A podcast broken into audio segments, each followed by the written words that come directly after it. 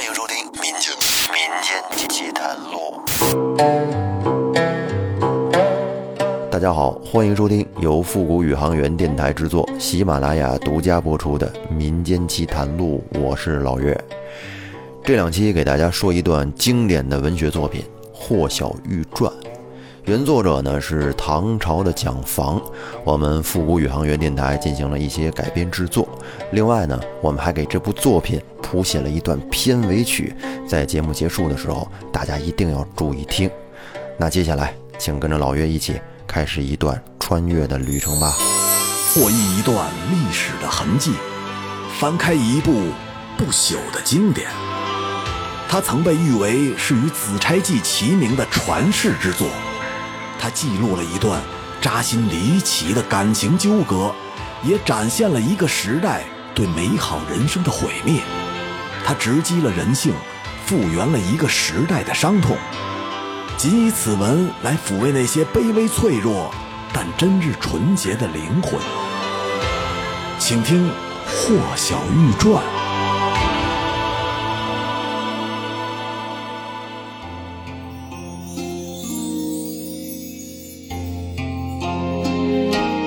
话说，在唐朝大历年间，也就是唐朝第八位皇帝唐代宗李煜在位的年间，就在这陇西郡，就是现在甘肃省陇西一带，有一个书生，名叫李毅，年轻有为，二十岁就考中了进士，在当地可谓是个出类拔萃、鹤立鸡群的才子。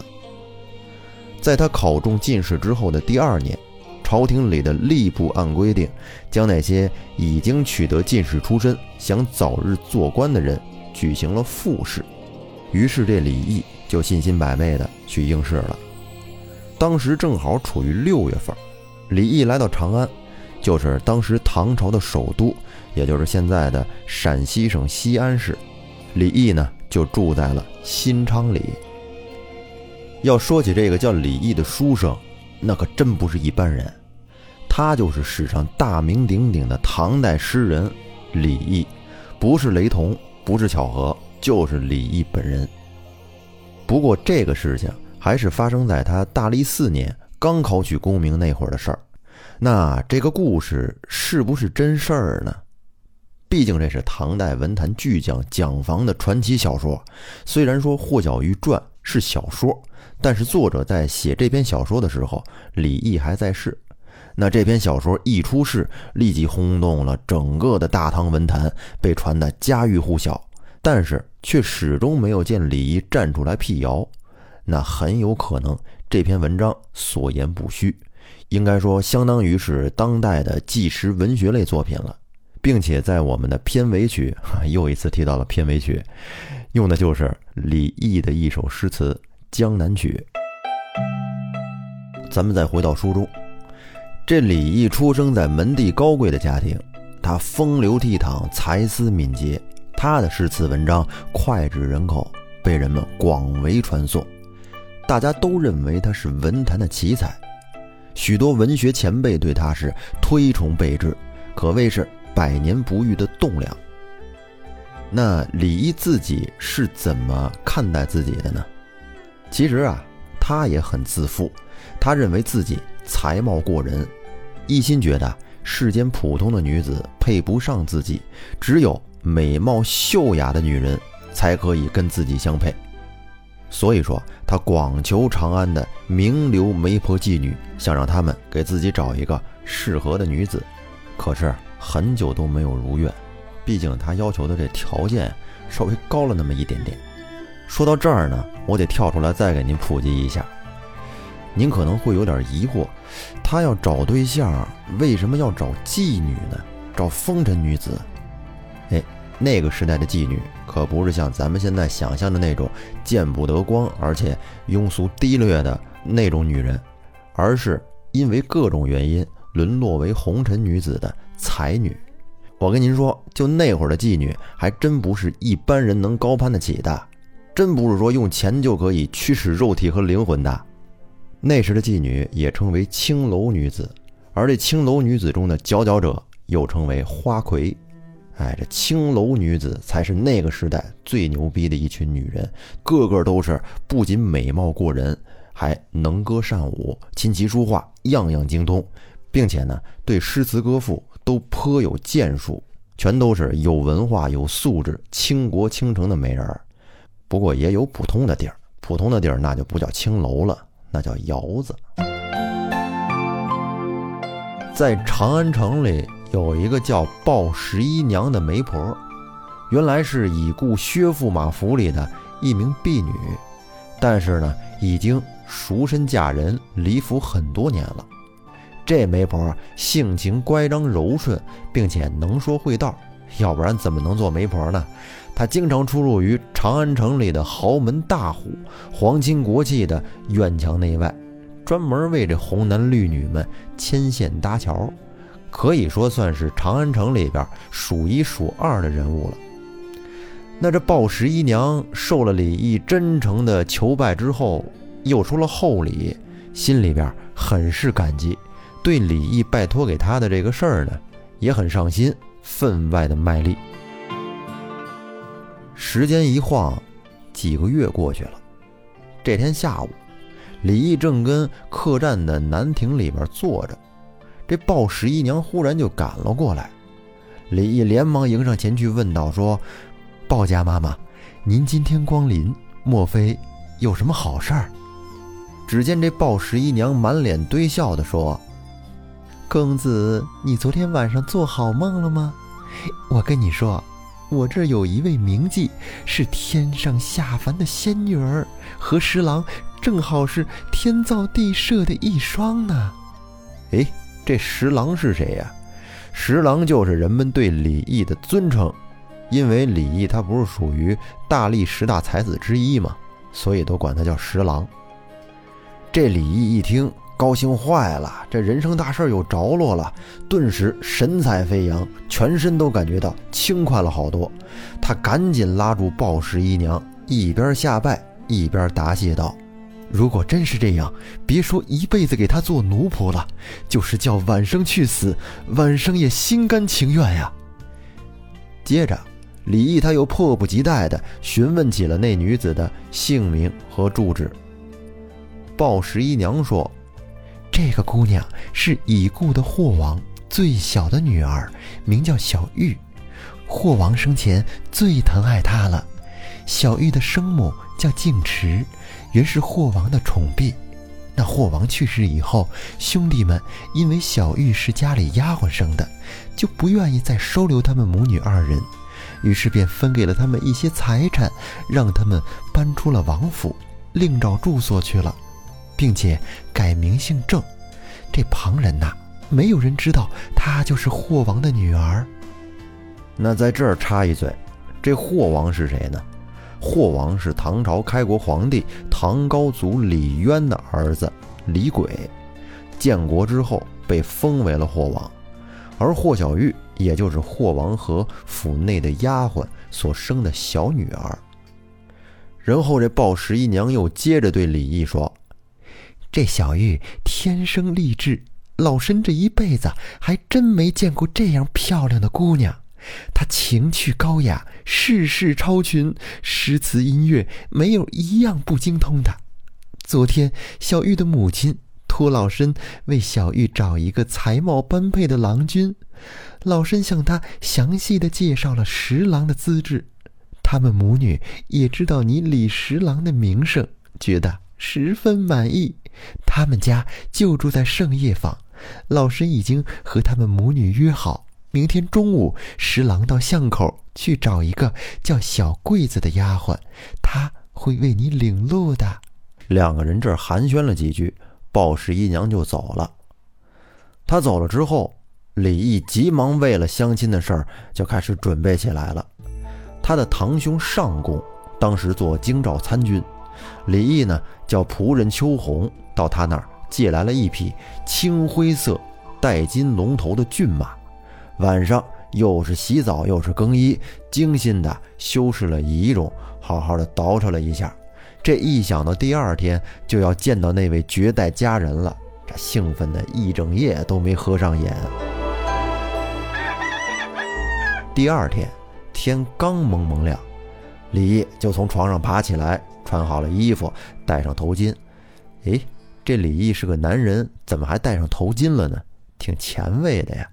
其实啊，咱们中国古代就有二十而冠的说法，这是相当于当时的一种习俗。冠指的就是帽子，也可以用头巾来装饰，替代帽子。这李毅戴好头巾之后，拿着铜镜跟那儿，哎，照了又照，嗯，这小伙今天挺精神，不错不错。这是生怕有什么地方不合适，就这样跟镜子跟前儿折腾来折腾去，把这头发这块弄弄，把脸上的那小疙瘩那儿抠着抠着，反正一直折腾了一上午。等到中午的时辰一到，李毅就赶紧骑上马，一路小跑，直奔圣业坊而去。等到了约定的地方，哎，他果然看见有一个丫鬟在那儿等着呢。那丫鬟看见李毅来了之后，便走上前问道：“说公子就是李十郎吧？”李毅答应了一声：“正是。”然后便跳下马来。丫鬟急忙叫人把马牵到屋后面去，并且领着李毅走进了后院。然后他转身关上了大门。这会儿，只见媒婆鲍十一娘正好从屋里走出来，开玩笑地说：“哎呦，这是何方小子呀？竟然敢这么莽撞地闯到这里来，真是好大的胆子呀！”李毅也打趣地回了几句，在说笑间，他就被带入了中门。此时，鲍十一娘先进屋通报了一声，这李毅跟院里站着，就跟那四处看。只见院子里种着四棵樱桃树，西北角悬着一架鹦鹉笼子。这笼子里的鹦鹉看见李毅来了之后，便开口叫道：“说有人来了，快放帘子！有人来了，快放帘子！”这李毅是个读书人呀，本来脸皮就薄，来到这儿呢，心里就有点不踏实。这突然呢，又听到鹦鹉跟那儿说话，这一下子吃了一惊，便再也不敢往前走了。正当他局促不安的时候，只见鲍十一娘陪着小玉的母亲静池走下了台阶儿，迎了出来。众人进屋之后，分宾主落座。小玉的母亲对李毅说：“一向听说十郎才貌出众，现在看来果真仪表俊秀，名不虚传。老身有个女儿，虽然缺少管教。”但长得还不算丑陋，倘若能与公子相配，倒也合适。老身欲将他的终身托付给公子，不知公子意下如何呀？李毅一听这话，有点心急的说：“晚生才智笔陋平庸，想不到妈妈这样看得起晚生，使晚生受宠若惊。”若蒙将晚生留在府上，无论生前死后，晚生都感到极大的荣幸。您听听，这不愧是读书人呀，表决心都是这么豪言壮志的。那小玉的母亲听完能不高兴吗？十分满意，于是便立刻嘱咐仆人摆上酒肴，又从东面的小玉的闺房之中把小玉叫了出来。李毅见状。赶紧站起身来迎接。只见这霍小玉和李毅两个人站在一块儿，就像琼林玉树一般，相互辉映，满屋子顿时觉得光彩照人，真可谓是郎才女貌，无可挑剔的一对。短暂的并肩之后，小玉赶紧又回到了母亲身边坐下，羞涩的不敢抬头了。小玉的母亲对小玉笑呵呵地说：“你平时喜欢念的那首‘开帘风动竹，疑是故人来’，就是这位李十郎的诗句。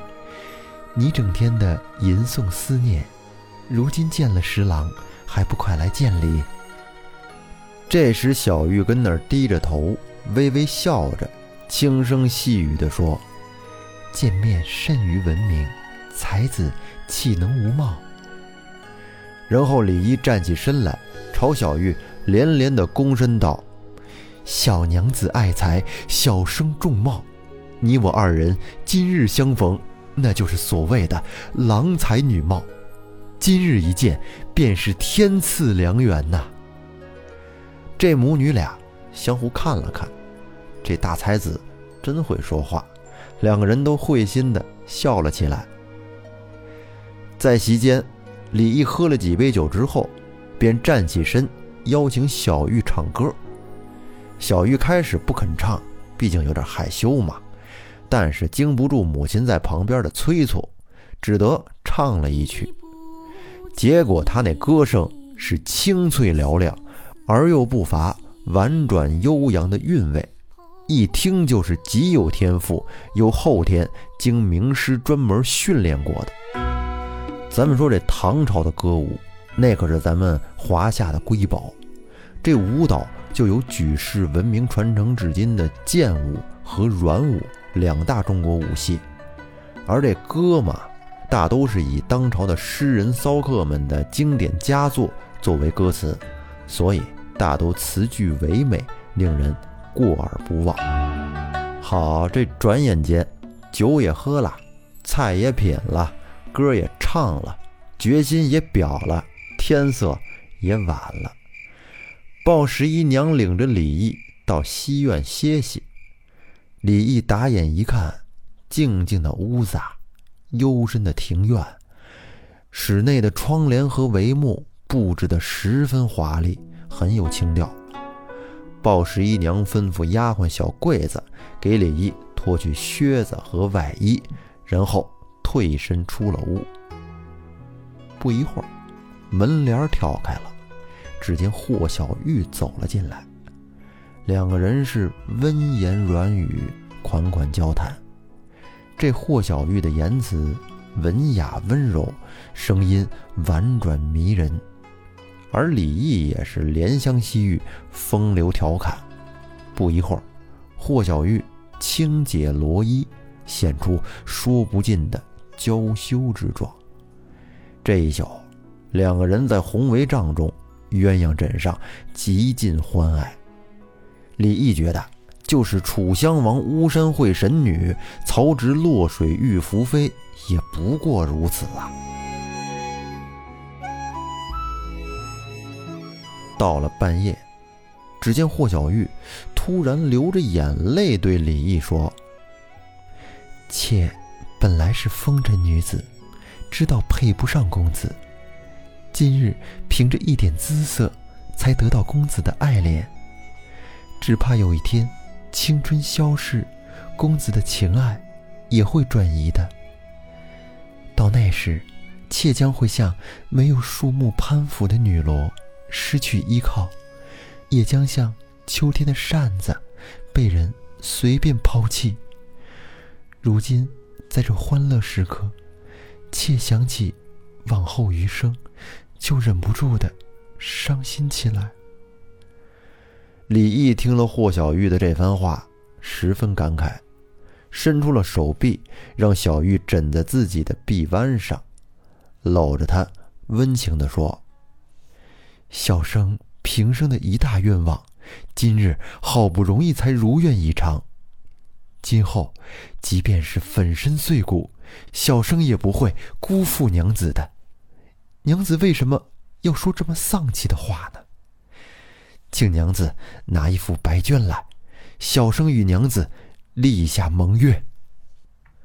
这时，小玉才收住眼泪，吩咐丫鬟接起帷帐，拿着蜡烛，又把笔砚给了李毅。原来，霍小玉平日除了吹奏弹唱之外，还喜欢写诗作文。那书香笔砚都是从前霍王府中的旧物，一切都是现成的。他打开了绣囊。取出了一块三尺长、有黑色竖格的白绢，交给了李毅。这对李毅来说简直就是信手拈来呀！因为李毅平时就才思敏捷，提起笔来一挥而就，刷刷点点，把他俩的爱情比作为山河一样的深厚，日月一般的诚挚，发誓万古不移，山盟海誓，句句恳切。真是令人动容啊！写完之后，小玉连忙把它珍藏在宝箱里。自此以后，二人是恩爱无比，就像是云端里比翼齐飞的翡翠鸟一样。那小日子过得真是甜蜜美满。就这样，过了两年，两个人始终是日夜相伴，形影不离。在第三年的春天，李毅通过了吏部的复试，被委派到郑县去做主簿。这个主簿就是当时的一种官名，就是各级主官属下掌管文书的左史。但是呢，这种官位是不能携带家眷的。然后等到了四月份，赴任的日子马上就快到了。李毅是打算呢，到了郑县上任之后，就告假回到东京洛阳去探望父母。而此时，李毅长安的亲友们得知之后，也纷纷的设宴为他饯行。这时的长安正值残红在树，新绿成荫。春天虽然还没有完全褪去。但是初夏的景色已经随处可见了。每当饮宴完毕，宾客散去的时候，霍小玉的心里便充满了离别的悲愁。这天，他跟李毅说：“以郎君的才气和名声，仰慕的人一定很多，愿意和郎君结亲的人家肯定不少。再说，郎君堂上还有父母。”本人又没有明媒正娶的妻子，这次回家去，必定会结一门好亲。